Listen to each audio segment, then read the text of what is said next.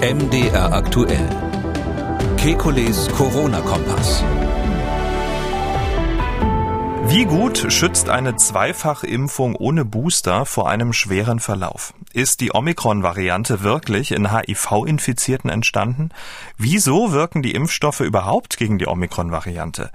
Bleibt das SARS-CoV-2-Virus ähnlich dem Herpesvirus ein Leben lang im Körper? Sollte sich ein sehr schlanker Erwachsener besser eine Impfdosis für Kinder geben lassen?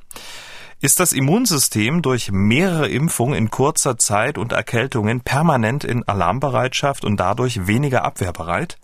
Damit hallo und herzlich willkommen zu einem Fragen-Spezial. Die Fragen kommen von Ihnen und die Antworten vom Virologen und Epidemiologen Professor Alexander Kekulé. Ich grüße Herr Kekulé. Guten Tag, Herr Schumann. Dieser Hörer hat angerufen, er hat ähm, folgende Frage. Wir haben uns gefragt, wie gut man nach zweifacher Impfung auch ohne eine zusätzliche Boosterung vor schwerem Verlauf geschützt ist. Unserem Verständnis nach gibt es ja zum einen den Schutz durch die Antikörper vor der Infektion und vor der Ansteckung letztendlich und den Schutz durch die T-Zellen vor schweren Verläufen also die weißen Blutkörperchen, die nach Impfung oder auch nach einer Infektion gebildet werden und die in der Regel auch dann noch anhalten, wenn die Antikörper bereits wieder abgebaut wurden. Und ja, dieser Schutz vor schwerem Verlauf ist von uns eben von besonderer Bedeutung, ähm, da die Antikörper bei Omikron nach aktuellem Kenntnisstand zumindest ohnehin weniger wirksam sind. Können wir einpacken, oder? Kann er den Podcast übernehmen? Ja, das, das stimmt, das stimmt, das stimmt so, ja. Was soll ich dazu sagen? Also in, in, vor allem auch noch gut erklärt, ja. Also so ist es richtig. Ähm, vielleicht noch die eine Ergänzung, also diese Lymphozyten, da gibt's die B-Lymphozyten und die T-Lymphozyten. Äh, und die B-Lymphozyten, das sind die, die dann später zu so Zellen reifen, die die Antikörper produzieren. Und die T-Lymphozyten, von denen hier die Rede war, oder auch T-Zellen, die ähm, haben ganz viele Funktionen. Da gibt's ganz viele Sorten. Einige helfen den antikörperproduzierenden Zellen, einige ziehen sich als Gedächtniszellen zurück und warten einfach nur, bis wieder so ein ähnlicher Erreger kommt. Und einige sind eben diese zytotoxischen T-Zellen, die jetzt direkt Zellen kaputt machen können, wo, wo das Virus drinnen ist. Und ähm, ja, diese ganze Armee, wenn man so sagen darf, ähm, die zieht sich zurück ähm, nach einer Weile und wir wissen inzwischen, dass das immunologische Gedächtnis, was hauptsächlich von den T-Zellen, ein bisschen auch von den B-Zellen getragen wird, ähm, dass das eben in der Lage ist, sich zu reaktivieren, durchaus auch eine halbe halbes Jahr oder später nach einer Infektion oder nach einer Impfung ähm, und ähm, also auch dann noch zuschlagen kann, wenn ähm, die Antikörper gar nicht mehr so in im hohen Maße da sind. Und deshalb ist es völlig richtig. Äh, die, der aktuelle Stand ist einfach der, wenn man jetzt nur geimpft und nicht geboostert ist, dann hat man zumindest gegen die Varianten, die jetzt aktuell bekannt sind. Das muss man immer einschränken, weil wir nicht wissen, was genau als nächstes kommt. Aber da hat man gegen diese Varianten einen relativ guten Schutz vor schweren Verläufen oder tödlichen Verläufen. Man muss da eben ausnehmen die Menschen, die von Anfang an nicht so gut reagiert haben auf die, auf die Impfung. Gilt übrigens bei der Infektion genauso. Ähm, gibt einfach Menschen, die natürlicherweise da ein schlechter anspringendes Immunsystem haben und das sind typischerweise ältere. Aber auch Menschen mit ähm, Immunerkrankungen oder die bestimmte Therapien bekommen. Und die nennen wir halt dann so in der Gesamtgruppe Risikopatienten. Und diese sogenannten Risikopatienten, denen würde ich definitiv ähm, die Boosterung empfehlen als weitere Auffrischung der Impfung, ähm, weil die auch da noch nachweislich einen zusätzlichen schützenden Effekt vor schweren Verläufen hat. Aber ich sag mal das Gegenbeispiel, ein junger, sonst völlig gesunder, der vollständig geimpft ist, der muss sich jetzt aktuell am Ende der Omikron-Welle meines Erachtens nicht unbedingt ähm, äh, in Vor Vorsorge sozusagen für den Herbst schon impfen lassen, sondern da würde ich ähm, persönlich jetzt eher dann warten, Außer es gibt so einen Grund, dass man im Altersheim arbeitet oder so und niemanden anstecken will. Aber sonst würde ich wirklich warten, wie sich das Virus weiterentwickelt, welche Impfstoffe wir dann haben und ähm, ob dann eine Variante kommt, wo sich die Impfung lohnt. Das kann durchaus sein, dass das dann nochmal sinnvoll ist, aber vielleicht dann nicht mehr mit den jetzt verfügbaren Impfstoffen. Frau Deubel hat uns gemailt. Sie schreibt, ich bin 60 Jahre alt und wie folgt geimpft. Meine erste Impfung hatte ich im April letzten Jahres, die zweite dann im Mai. Dann gab es eine Impfung gegen Grippe im Oktober. Es gab den Booster im Dezember. Und sie schreibt weiter, bisher kannte ich Fieber nur von den Erzählungen anderer Menschen. Jetzt konnte ich aber beobachten, dass schon bei der Grippeimpfung und beim Boostern Fieber bzw. erhöhte Temperatur eine Begleiterscheinung war. Gegenwärtig bin ich an einem Schnupfeninfekt erkrankt. Nach Aussage von vier Schnelltests ist es nur ein Effekt, aber wieder mit Fieber verbunden. Kann es sein, und jetzt die Frage, dass der Eingriff in mein Immunsystem durch das Impfen dazu geführt hat, ähm, dass dieses nun energischer bei Angriffen von außen reagiert, so nach dem Motto, das Imperium schlägt zurück. Über eine Antwort würde ich mich freuen. Ja, also ähm, kann es sein, ist immer so eine Frage, die Wissenschaftler immer gerne mit Ja beantworten, äh, weil es kann natürlich immer sein. Wir haben dafür keine Mechanismus in der Schublade, wo ich jetzt sagen könnte, ja, das ist ein bekanntes Phänomen, das, das kennen wir aus den und den Parallelfällen, sondern das wäre dann etwas, was wir hier eigentlich gerade anhand dieser Pandemie neu lernen. Ähm, wäre aber nicht die erste neue Erkenntnis. Gerade immunologisch hat das uns ja in vieler Hinsicht Neues gebracht. Ähm, ich kann dazu vielleicht nur ergänzen, es gibt tatsächlich auch Patienten, die jetzt nicht geimpft waren, sondern die Corona hatten, leichte Verläufe und die bei, bei der Covid-Infektion, bei der Covid-Erkrankung zum ersten Mal in ihrem Leben Fieber hatten. Die sagen, ich habe sonst nie Fieber und jetzt hatte ich Covid und plötzlich hatte ich Fieber, ja, und, und, und diese aber auch sagen, seitdem ist es mir so gegangen, dass ich immer wieder Fieber habe, auch bei anderen grippalen Infekten.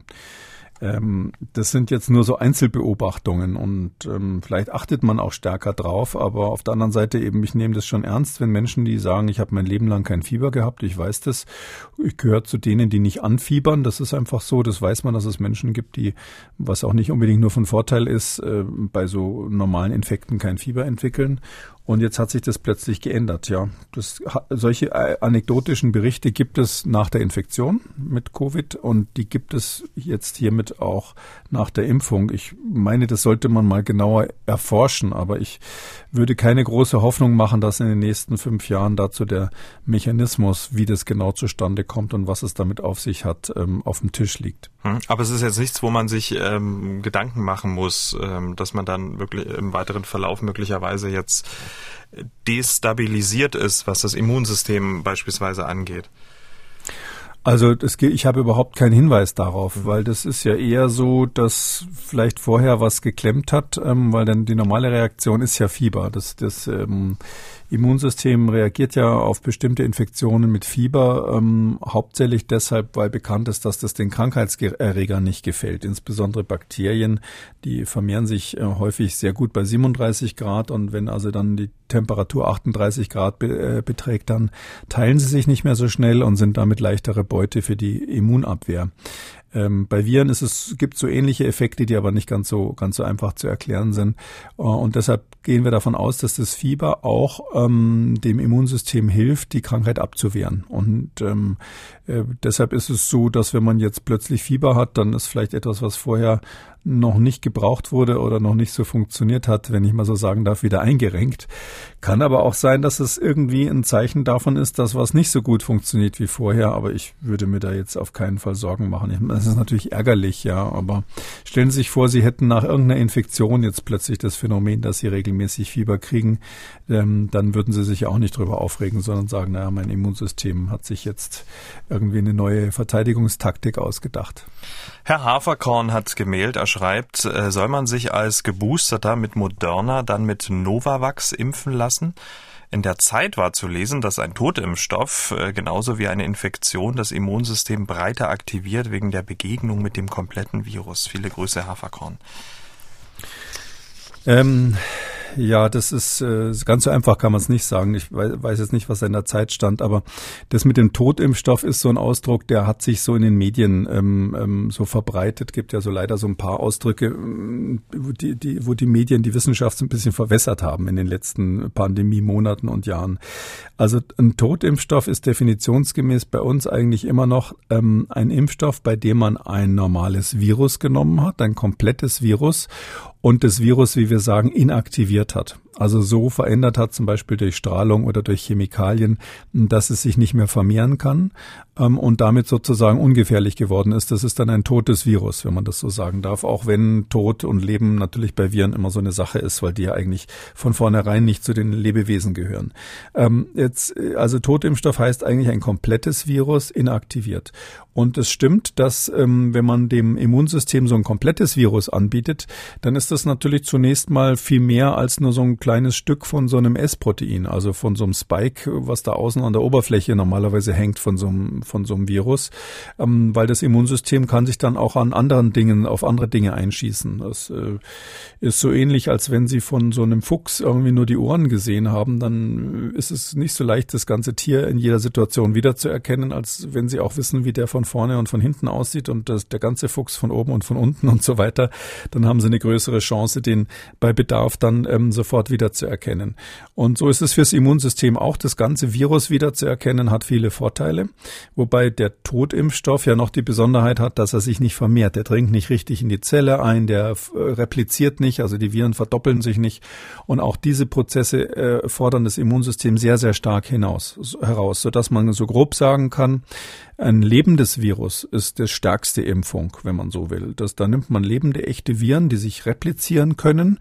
Zum Beispiel bei Masern, Mumps, Röteln ist das so. Ähm, und die aber in der ähm, Zellkultur im Labor so verändert wurden, dass sie eben keine Krankheit mehr machen oder nur noch ganz selten richtige Krankheit machen. Die nennen wir dann abgeschwächte oder attenuierte Viren. Und dann gibt es die Totimpfstoffe, da ist immerhin noch das komplette Virus drinnen. Das stimuliert schon deutlich weniger das Immunsystem, weil das eben nichts tut. Das liegt nur tot da so rum. Und dann noch stärker, weniger stark ist die Stimulation, wenn man einzelne Teile des Virus nimmt, also so Proteine, wie das bei Novavax der Fall ist. Äh, da muss man dann sogar auf jeden Fall einen Wirkverstärker dazugeben, weil das Protein alleine, dieses, dieses S-Protein, also dieser Spike, wenn er da alleine so irgendwo nach der Injektion im Muskel rumliegt, das Immunsystem nicht ausreichend beeindruckt. Ähm, und ähm, das beantwortet hier auch die Frage. Also Novavax ist kein Totimpfstoff in dem Sinn, hat also auch nicht diese Besonderheit, dass er das Immunsystem breiter irgendwie stimulieren würde, sondern das ist gen praktisch genau das Gleiche, als wenn man sich einen RNA-Impfstoff geben lässt, nur dass bei dem RNA-Impfstoff dieses S-Protein erst von den körpereigenen Zellen hergestellt wird. Das ist quasi der Bauplan dafür, den man dann nur reinspritzt. Und bei dem Novavax-Impfstoff ist es so, dass das fertige Produkt schon da ist, äh, wie man das bei den klassischen Impfstoffen auch immer hatte. Ähm, und deshalb beantwortet sich die Frage eben so, ähm, dass man jetzt als Geboosteter aus dem Grund auf keinen Fall noch zusätzlich Novavax braucht. Das macht keinen Unterschied. Da würde ich dann eher, wenn jetzt nicht irgendein Grund gibt, gerade eine Auffrischimpfung zu machen, ähm, wirklich warten, bis, bis sich die, die Lage im Herbst dann zeigt, was da für neue Varianten unterwegs sind. Dieser Hörer hat angerufen und eine Frage zum Ursprung der Omikron-Variante. Es wird immer mehr jetzt in den Medien gesagt, dass dieser Virusstamm allgemein wohl von HIV-Infizierten, also in HIV-Infizierten entwickelt wurde, beziehungsweise äh, da dort entstanden ist. Und ähm, wie gefährlich ist das, wenn es denn der Wahrheit entspräche? Und ist das überhaupt so? Ja, also Omikron ist halt anders. Das sieht deutlich anders aus als die Alpha, Beta, Delta, die wir so vorher hatten. Ähm, und ähm, deshalb ist die große Frage, wie kann sich so, wie kann die Natur hier das Rad zum zweiten Mal erfunden haben? Und ähm, ist quasi ein, ein, ein Virus, was natürlich abstammt ursprünglich von dem Pandemievirus SARS-CoV-2, aber sich in irgendeiner Nische entwickelt haben muss, ohne dass wir es bemerkt haben. Und da gibt es zwei Theorien. Die eine ist, es könnte ein immungeschwächter Patient sein, gewesen sein. Da würde theoretisch ein einzelner Patient ausreichen, der könnte sowas ausgebrütet haben. Ich persönlich ähm, halte die jetzt nicht für so super plausibel, weil das Omikron schon so, so gut an den Menschen angepasst ist, dass man sagen muss, diese ganzen Optimierungsschritte, es sind ja über 30 Mutationen, die da in der Regel vorhanden sind im Vergleich zu den vorherigen Typen, ähm, dass eine so weitgehende Optimierung jetzt wirklich in einem Patienten über Monate hinweg stattgefunden hat Ähm, das glaube ich ehrlich gesagt nicht. Ähm, was auch ein bisschen dagegen spricht, ist, dass wir bei Omikron inzwischen ja schon mehrere Untervarianten haben. Also BA1, BA11 gibt es inzwischen auch schon, BA2 und BA3. Und ähm, das, das hätte sich dann, warum soll dann nur dieses eine Omikron sich äh, in einem Patienten sozusagen individuell plötzlich gebildet haben? Ähm, die andere Theorie, die eigentlich wahrscheinlicher ist, aus meiner Sicht jedenfalls, ist, dass das einfach in irgendeiner Nische sich entwickelt hat. Das können irgendwelche Menschengruppen gewesen sein, irgendwo auf der Welt, vielleicht in Afrika oder woanders. Das ist ja in Südafrika zum ersten Mal aufgetaucht, kann aber ursprünglich ganz woanders hergekommen sein, wo man einfach nicht bemerkt hat, dass da so eine relativ leichte Infektion, Atemwegserkrankung, ähm, um sich greift. Das wird man gar nicht mit Covid in Verbindung gebracht haben, weil die Symptome ja auch nicht so schwer sind. Ähm, und ähm, das kann durchaus sein, dass da monatelang was zirkuliert ist in bestimmten Populationen, ohne dass man das identifiziert hat. Und dann gab es eben irgendwann ein Überspringen in so eine Großstadt in Südafrika und dann gab es eben in Pretoria zum Beispiel ähm, und in Johannesburg die ersten großen Ausbrüche. Also das ist für mich eher das Wahrscheinliche, dass da so ein ganzes Kollektiv von Menschen beteiligt war. Uh, kann aber auch sein, dass ein einzelner Immunsupprimierter, zum Beispiel ein HIV-Patient, das ausgebrütet hat. Wäre das gefährlich? Nee. Also das ist natürlich nicht so, dass dieses Virus dann Teile vom HIV dabei hat und deshalb gefährlicher wird oder ähnliches.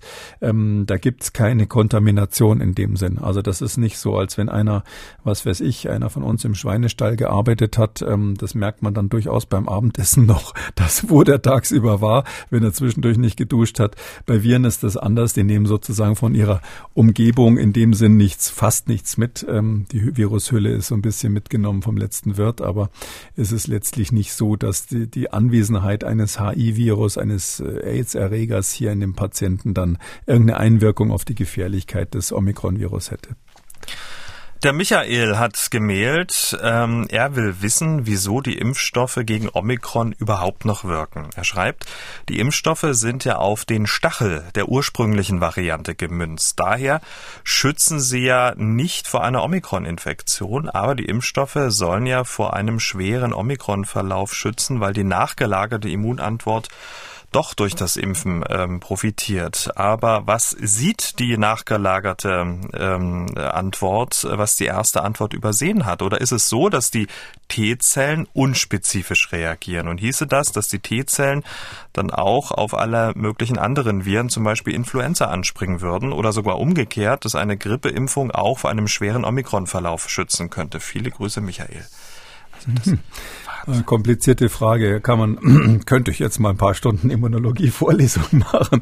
Also ich, ich versuche mal kurz, äh, es kurz zu fassen. Also im Jahr ist es so, dass diese T-zelluläre Antwort also die zelluläre Immunantwort sagt man auch, äh, die ist sozusagen breiter, die ist eher wie ein Schrotschuss und ein Antikörper ist eher wie eine einzelne Kugel, die dann schon sehr genau treffen muss. Ähm, was, wie, was heißt, was heißt das molekularbiologisch? Ähm, die T-Zellen erkennen andere Strukturen an den Proteinen.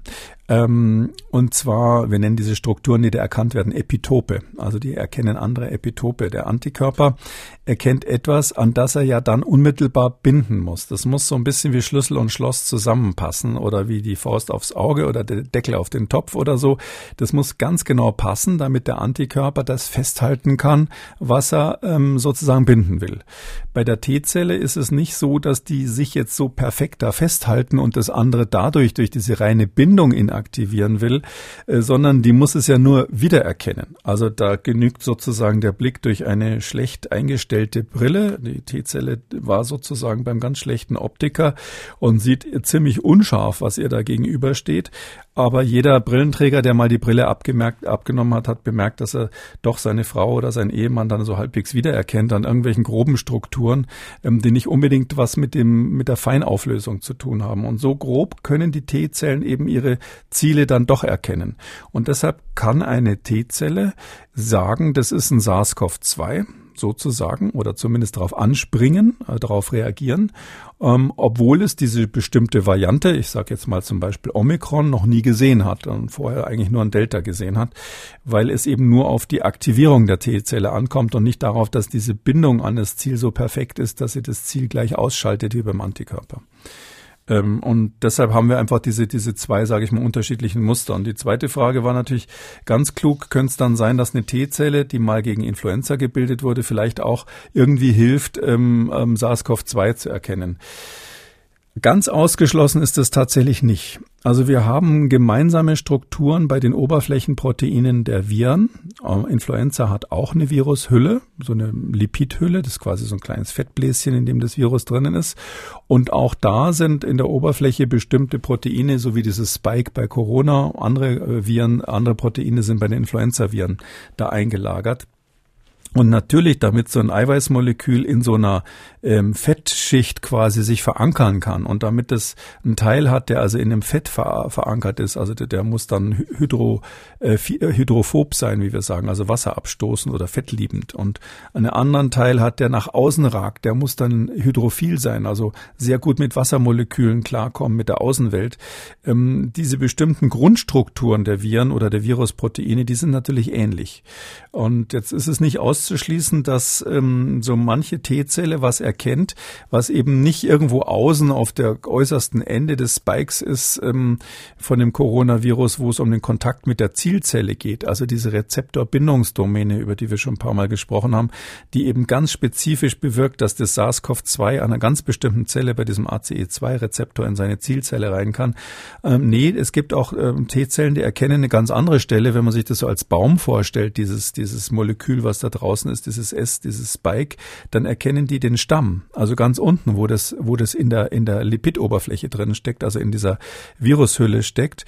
Und der ist ähnlich bei verschiedenen Viren, so dass man so grundsätzlich sagen kann, ja, auszuschließen ist das nicht, dass es da eine gewisse Kreuzaktivierung gibt, aber die wird tendenziell immer schwach sein. Sonst würde man quasi ja sich durch eine Influenza-Infektion gegen praktisch alle Virusinfektionen immunisieren können und das funktioniert nicht. Ähm, und deshalb wissen wir ja, solche Effekte gibt's über Kreuzeffekte, aber die sind schwach und reichen eben nicht für eine volle Immunität aus. Die Katrin aus Baden-Württemberg hat angerufen. Sie arbeitet in einer Einrichtung für Menschen mit Behinderung. Sie und ihre gesamte Familie hatten im November letzten Jahres eine Corona-Infektion. Sie sind alle bisher nicht geimpft, auch keine Impfverweigerer. Das war ihr wichtig zu sagen. Sie ist nur skeptisch. Katrin spekuliert auf den genesenen Status von einem halben Jahr, doch na, wir wissen ja, daraus wurde ja nichts. Nun hat sie folgendes Problem ich bin wirklich immer noch skeptisch, möchte mich eigentlich noch nicht impfen lassen. Jetzt bin ich natürlich schon längst aus meiner Zeit raus, aus der genesenen Zeit, weil die ja gekürzt wurde, freundlicherweise auf drei Monate. Ähm, das heißt, ich stehe jetzt wirklich unter Zwang und muss gucken, was ich mache, weil ich kann es mir nicht leisten, meinen Job, oder ich möchte es mir auch nicht leisten, den Job, den ich wirklich sehr gerne mache, jetzt kündigen zu müssen äh, oder zu lassen.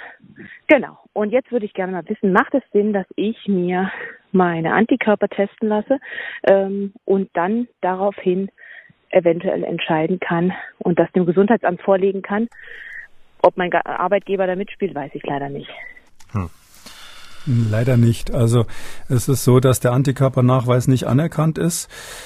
Das ist eine rein juristische Sache. Natürlich kann man eben, da, da hat die, die Hörerin völlig recht, ähm, man kann sich auf den Standpunkt stellen, ich habe die Erkrankung durchgemacht, ähm, November letzten Jahres, das klingt auch nicht nach Omikron, das heißt also schon das, das richtige Ding sozusagen erlebt. Ähm, und ähm, natürlich ist man dann für sich selber, wenn man jetzt keine Risikofaktoren hat, erstmal weitgehend geschützt, zumindest soweit es keine neuen Varianten gibt. Und ähm, da wird man natürlich sagen, na ja, warum soll ich mich jetzt impfen lassen? Zumal man ja, und das ist natürlich so ein bisschen der Haken an der politischen oder an der gesetzgeberischen Situation im Moment, wir wissen ja, dass die Impfung ähm, definitiv nicht vor einer Reinfektion schützt. Also auch ein Geimpfter kann eben noch jemanden anstecken. Und ähm, wir haben sogar ähm, jetzt in der letzten Folge ja darüber gesprochen, dass sogar zwei Infektionen von Omikron nacheinander stattfinden können und das sogar auch bei Geimpften notfalls. Das heißt also, wir sind in einer Lage, wo man wirklich die Frage stellen muss, ähm, Wäre es nicht einfach besser, alle Mitarbeiter in so Pflegeeinrichtungen und auch in Einrichtungen für Menschen mit Behinderung eben dann ähm, so zu schützen, dass man sagt, man hat halt FFP-Masken. Es sollen auf jeden Fall die Menschen, die dort ähm, betreut werden, die sollen auf jeden Fall natürlich geimpft sein zu ihrem eigenen Schutz. Ähm, und sonst macht man vielleicht noch tägliche Schnelltests oder ähnliches, weil, weil die, die Impfung eigentlich keinen wirklichen Zusatznutzen bringt. Ähm, da ist ja, glaube ich, meine Position bekannt. Ich habe früher ähm, ganz klar für die Impfung in solchen Einrichtungen gesprochen, weil ähm, damals noch die Situation war, dass man mit der Impfung wirklich was bewirken konnte in der Delta-Welle äh, bezüglich Infektionsgefahr. Jetzt ist es nicht mehr so und deshalb bin ich eigentlich der Meinung, ist es auch überholt, dass man eine Impfpflicht für dieses Personal hat, ähm, kurz vor Ende der Omikron-Welle. Aber was soll ich dazu sagen? Es ist nun mal so und deshalb hat man, glaube ich, ganz praktisch gesehen nur die Möglichkeit, ähm, jetzt ähm, sich impfen zu lassen in der jetzigen Lage. Frau Prucker hat gemailt. Sie hat gleich mehrere Fragen gestellt. Ich habe diese hier rausgesucht. Ähm, wie lange bleibt das Coronavirus im Körper? Kürzlich habe ich gelesen, dass es nach 280 Tagen im Körper noch nachweisbar ist. Oder ist es sogar ein Virus wie Herpes, welches im Körper verbleibt und ruht und wieder reaktiviert wird, wenn zum Beispiel das Immunsystem Stress ausgesetzt ist? Viele Grüße. Also ähm, so nach allem, was wir wissen, ist das Coronavirus nicht so wie Herpes, hat also kein, äh, keine Zelle, wo sie es im Körper dann sozusagen einnistet und über viele Jahre das ganze Leben lang bleibt. Also Herpesviren können ja, gibt verschiedene Arten von Herpesviren, insbesondere in Nervenzellen bleiben, aber auch in anderen Zellen einfach liegen bleiben, machen dann nichts und, und, und wie die Hörerin da richtig äh, geschrieben hat, ähm, ist es dann so, dass äh, wenn man Stress hat oder das Immunsystem anderweitig unter Druck kommt, kommt, ähm, dann kriechen die plötzlich anhand der Nervenfasern raus und machen irgendwelche Bläschen oder sonst was. Also das ist bei den ähm, SARS-CoV-2 nicht der Fall. Wir kennen auch tatsächlich meines Wissens kein Coronavirus, was das könnte. Äh, ich muss zugeben, ich bin da jetzt nicht so ganz sicher bei den tierischen Coronaviren. Da gibt es nämlich paar hundert, die habe ich jetzt nicht alle auf dem Radar. Aber bei denen, die ich so insgesamt kenne, gibt es keins, was so ein Reservoir hat, wo man sagen könnte, da äh, bleibt das Virus dann ein Leben lang. Ähm, Vielleicht noch das Kleine in Klammern. Wir haben aber auch schon andere Viren gehabt, wo wir nicht an ein Reservoir geglaubt haben und dann nach vielen Jahren Forschung plötzlich hat man gemerkt, ups, dieses Virus bleibt doch länger im Körper, als man denkt und ähm, so ein bisschen gibt's Virologen, die gehen so in die Richtung, dass sie sagen, na ja, ob so ein Virus jemals überhaupt wieder aus dem Körper äh, verschwindet, ist ein bisschen die Frage.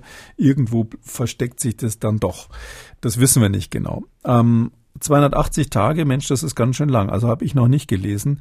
Ähm, normalerweise ist es so, dass wir dann von einer Reinfektion sprechen. Wenn nach so langer Zeit das Virus nochmal nachweisbar ist, dann äh, geht man typischerweise nicht davon aus, dass es die ganze Zeit vorhanden war und dann quasi kontinuierlich nicht eliminiert wurde. Wenn es solche einzelnen Fälle gibt, will ich es nicht bestreiten, dann ist das Typische, was man annehmen muss, dass einfach es eine auf ganz niedrigem Niveau in den Atemwegen kontinuierlich eine Vermehrung dieses Virus gab, also eine Replikation, die vielleicht mal eingeschlafen ist, dann wieder losgegangen ist. Ein paar Viren haben sich da geteilt und die PCR, mit der man sowas nachweist, ist einfach extrem empfindlich, kann dann im Notfall zehn Viruspartikel schon nachweisen. Und ähm, äh, deshalb könnte es sein, dass man in so einem Fall dann mal ausnahmsweise so eine ganz lange Zeit hat, wo man das Virus nachweist. Aber es ist nicht in dem Sinn dann im Körper irgendwo versteckt und eingenistet wie diese Herpesviren, sondern es ist ganz profan dann auf der Oberfläche irgendwo auf den Atemwegen und teilt, teilt sich dann halt so langsam vor sich hin. Und Herr Schneider aus Leipzig hat angerufen. Er wurde im September das erste Mal mit BioNTech geimpft und das hat er nicht so richtig vertragen. Und deswegen folgende Frage mit Herzmuskelentzündung und Rhythmus, Herzrhythmusstörung. Das ging über zwei Monate und habe Angst vor der zweiten Impfung, würde mich aber gegebenenfalls mit einer Kinderimpfung impfen lassen, weil ich bloß 48 Kilo wiege bei 1,73 Körpergröße und wollte fragen, ob das vielleicht sinnvoll wäre. Das würde ich eher nicht machen. Also ähm, wenn das äh, bei den Herzmuskelentzündungen wissen wir ja, dass das ein immunologisches Phänomen ist. Da spielt das Immunsystem so ein bisschen verrückt und da kommt es nicht so sehr auf die Dosis an. Ja, kleinere Dosis macht natürlich grundsätzlich weniger Nebenwirkungen, aber ich würde, wenn ich nach der ersten Impfung wirklich ganz klar in dem Zusammenhang da Probleme hatte, Herzmuskelentzündung, Herzrhythmusstörung, würde ich wirklich jetzt warten, bis Novavax ähm, zur Verfügung steht und den Impfstoff stattdessen nehmen und würde nicht nochmal mit äh, BioNTech rangehen, wenn es diese eindeutigen Nebenwirkungen hatte. Damit sind wir am Ende von Ausgabe 283 Fragen Spezial. Vielen Dank, Herr Kekulé. Gerne, bis dann, Herr Schumann. Ciao. Sie haben auch ähm, eine Frage und wollen was wissen? Dann schreiben Sie uns an mdraktuell-podcast.mdr.de oder Sie rufen uns an. Das kostet nichts. 0800 322 00. Kekules Corona-Kompass als ausführlicher Podcast auf mdr.de, in der ARD-Audiothek, bei YouTube und überall, wo es Podcasts gibt. An dieser Stelle eine Podcast-Empfehlung. Hören Sie doch mal in das große Ganze rein. Der gesellschaftskritische Podcast von MDR aktuell und in der aktuellen Ausgabe geht es um privates Eigentum. Das große Ganze überall, wo es Podcasts gibt. MDR aktuell. Kekules Corona-Kompass.